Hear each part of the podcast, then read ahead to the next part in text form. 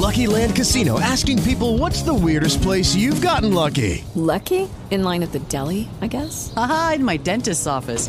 More than once, actually. Do I have to say? Yes, you do. In the car before my kids' PTA meeting. Really? Yes. Excuse me, what's the weirdest place you've gotten lucky? I never win and tell. Well, there you have it. You can get lucky anywhere playing at LuckyLandSlots.com. Play for free right now. Are you feeling lucky? No purchase necessary. Void where prohibited by law. 18 plus. Terms and conditions apply. See website for details. Bienvenidos a mi podcast. En este espacio aprenderás sobre tu cuerpo, las emociones, la vida espiritual y tus relaciones. El conocimiento es la base del amor. Porque si de algo estoy segura, es que lo que se ama, se cuida. Comenzamos. Comenzamos.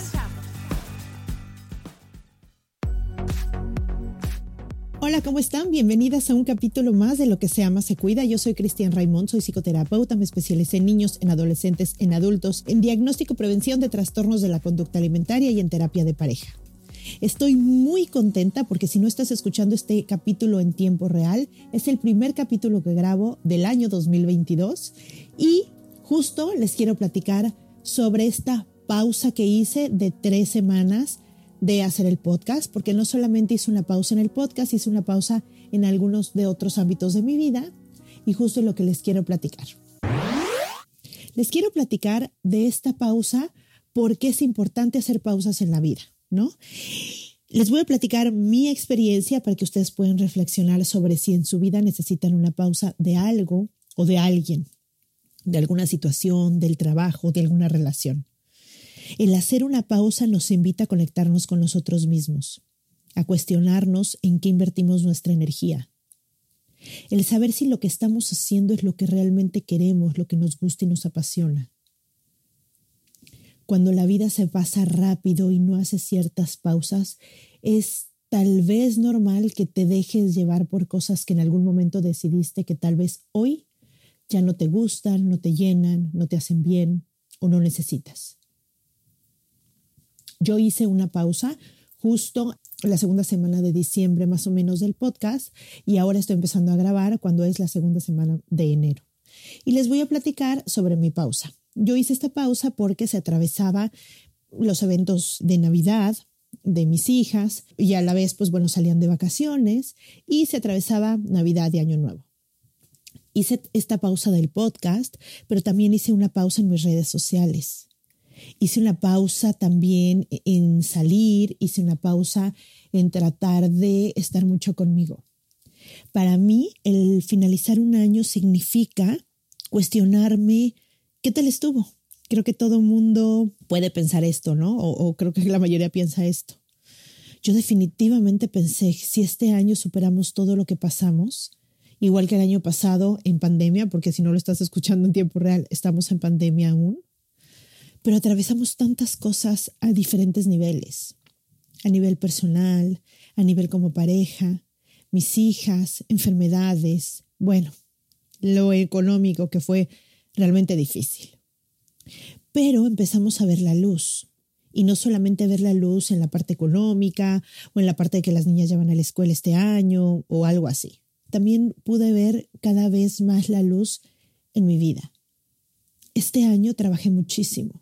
Y eso me dio más, me dio energía. Yo el año antepasado tenía un negocio de unas tiendas y que me llevaba todo mi tiempo y tuve que dejar de dar terapia. Fueron casi cuatro años de esto y justo por no hacer una pausa, por no cuestionarme, siento que a pesar de que aprendí muchísimo, porque aprendí de otros temas, ¿no? Aprendí de importación, aprendí de ropa, aprendí de un negocio como tal, aprendí de, de muchas cosas. Cuando no haces lo que amas, la vida se percibe diferente este año que trabajé muchísimo y les estoy diciendo muchísimo que la mayoría de los días acababa a las 10 de la noche y esto lo hacía también para poder tener unas horas en la tarde, para llevar a mis hijas a sus clases, porque para mí lo prioritario es mi familia. Sin embargo, había que mezclar entre el trabajo y las clases de mis hijas en la tarde. En la mañana trabajaba toda la mañana, en la tarde mezclaba un algunas terapias con sus clases para poder estar con ellas y, poder eh, darles de cenar y poder acostar a mí y demás. Y en la noche volví a regresar.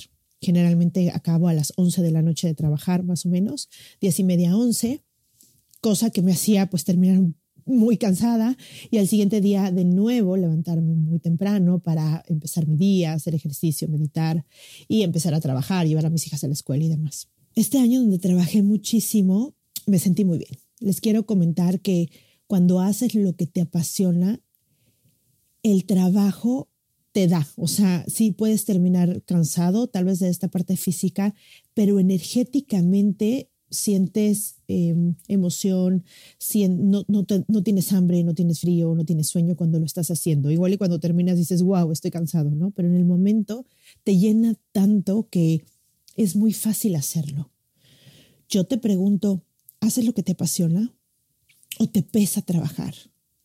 Porque si te pesa mucho trabajar es que tal vez no estás haciendo algo que te encanta. Y yo sé que a veces en la vida es difícil poder vivir de lo que te encanta, pero sí te recomiendo que lo lleves a cabo aunque no vivas de eso que te apasiona. Les cuento también que en esta pausa hice una pausa en mis redes sociales. Para los que me han oído en otros capítulos, yo tengo tres hijas. Una de ellas tiene 15 años y me hice un reto con ella. Al ser especialista de adolescentes, tengo muchos adolescentes en terapia y me puedo dar cuenta que la ansiedad ha subido muchísimo. Y mucha causa de la ansiedad es estar encerrados viendo las redes. Antes, cuando yo estaba chiquita, la realidad era la realidad, lo que vivías, las personas con las que convivías y, y bueno, lo, lo que era parte de tu vida. Hoy en día, ellos ven una realidad a través de la pantalla de otras personas que solamente es un pedacito de la realidad. Ven el mejor momento del otro comparado con el momento que están viviendo ellos cuando lo están viendo. Y eso provoca mucha ansiedad. La mente se puede ir luego, luego a la comparación, al por qué yo no lo tengo, al a mí me falta esto, al sobreexigirse, al querer tener la vida, el momento, la situación, la cosa, el viaje, la experiencia de la persona que estás viendo. Y eso provoca mucha ansiedad. Entonces me hice un reto con mi hija de dejar de ver las redes, sobre todo ver las historias, porque en las historias, cuando las cambias solamente con un tocar del dedo, es justo ahí cuando tienes descargas de dopamina en el cerebro que te dan un cierto placer y sorpresa de lo que sigues viendo. Generalmente cuando ves TikTok o ves las historias, no sabes qué va a seguir. Y los algoritmos son tan, tan buenos que generalmente te presentan las cosas que te gustan mucho. Tú le has dado información con cada clic, con cada me gusta, con cada comentario, aquellas cosas que llaman tu atención en tu vida. Y las redes lo saben, ¿no? Por eso las redes son tan adictivas. De hecho, se trata psiquiatramente la adicción a las redes igual que la adicción a la cocaína. With lucky landslots, you can get lucky just about anywhere. Dearly beloved, we are gathered here today to. Has anyone seen the bride and groom? Sorry, sorry, we're here. We were getting lucky in the limo and we lost track of time. No, Lucky Land Casino, with cash prizes that add up quicker than a guest registry. In that case, I pronounce you lucky. Play for free at LuckyLandSlots.com. Daily bonuses are waiting. No purchase necessary. Void were prohibited by law. 18 plus. Terms and conditions apply. See website for details. Este soltar de dopamina todo el tiempo, todos los días, cuando ves un poco las redes, se vuelve adictivo. Al principio, cuando mi hija y yo lo hicimos, nos costó trabajo. De hecho, sin querer, nos metíamos a, a, a la aplicación, ya sea Facebook, Instagram, TikTok, lo que sea, y Luego, luego nos íbamos como a las historias y nos costó como una semana más o menos en dejar de hacerlo. Primero, ¿no? Dejar de hacerlo sin querer, ¿no? Poniéndolo. Y después ya lo pudimos hacer como mucho más fácil, ¿no?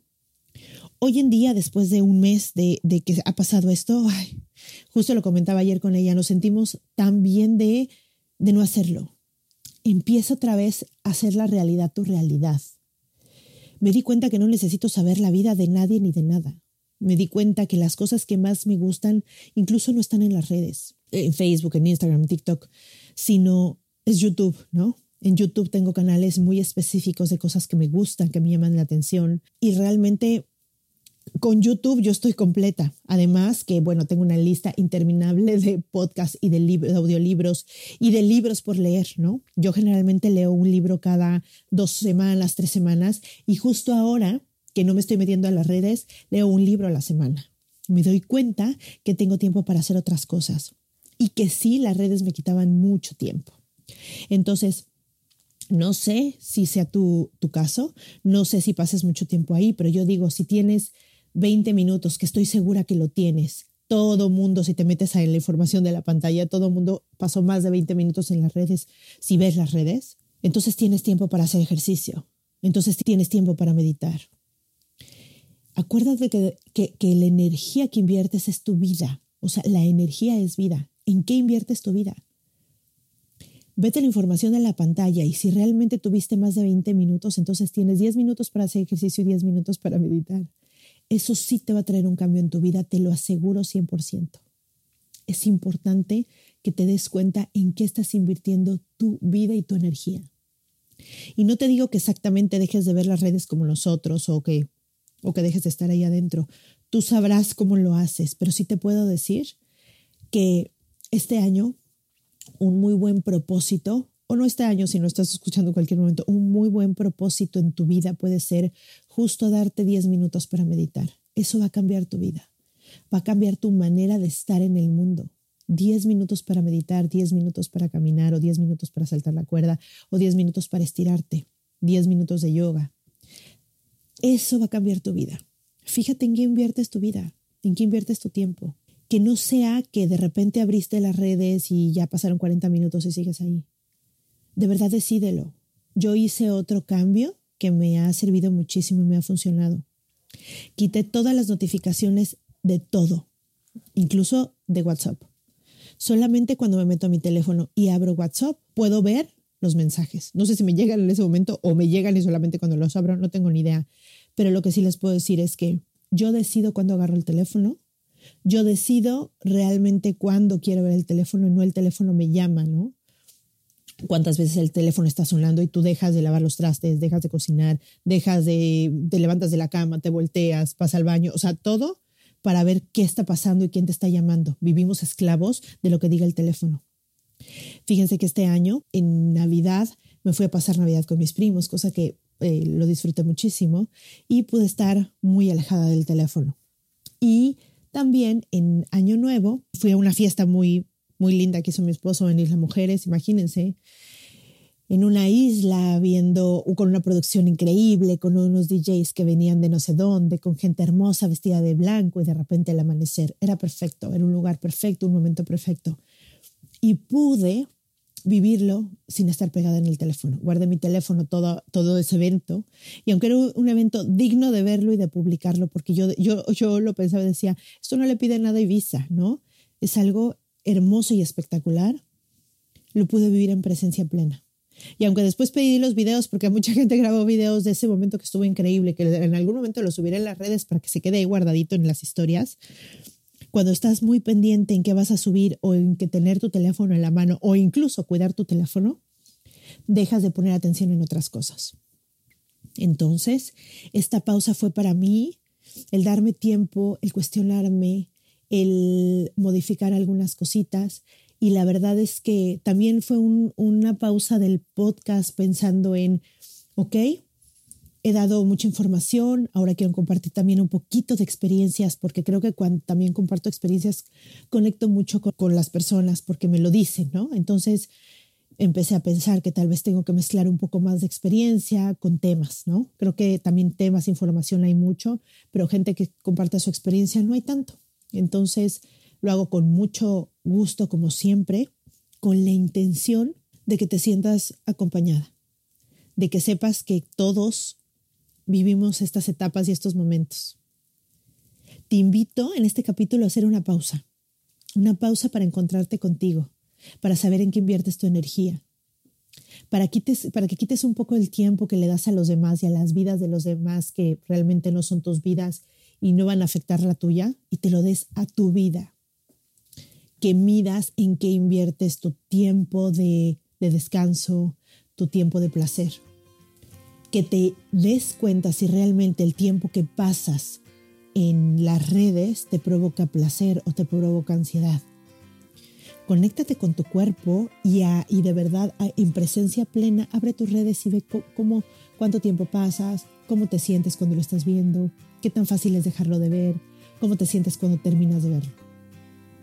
Cuestiona diferentes momentos y etapas de tu vida y de verdad te vas a sentir plenamente satisfecha si decides las cosas, no importa cómo quieras decidirlas, no importa si hoy decides que sí quieres ver las redes o que quieres reducir o que quieres dividir o que quieres quitar las notificaciones, no importa, pero hazlo eligiéndolo. Vean esta serie de Netflix muy buena del dilema de las redes para que se den cuenta cómo el negocio del siglo, de este siglo, es la capacidad de mantener nuestra atención en la pantalla. El negocio no son ya ni las armas, ni el narcotráfico, ni el petróleo el gran negocio de estos siglos es la capacidad de mantener tu atención en la pantalla. Eso es lo que ellos quieren como negocio. Ellos tienen un negocio. Pero eso te cuesta descargas de dopamina en tu cerebro. Eso te, te cuesta un poco de ansiedad. Eso te cuesta tu tiempo y solo tienes una vida. Así es que cuestiónate en qué inviertes tu tiempo y tu energía porque es la única vida que tienes. Espero que esto te funcione, que te haga reflexionar y que te haga cuestionarte sobre tu tiempo, sobre las pausas que necesitas en tu vida o sobre en qué inviertes tu energía. Muchas gracias por escucharme. Les mando un gran beso y estoy feliz de estar aquí de vuelta con ustedes. Bye bye.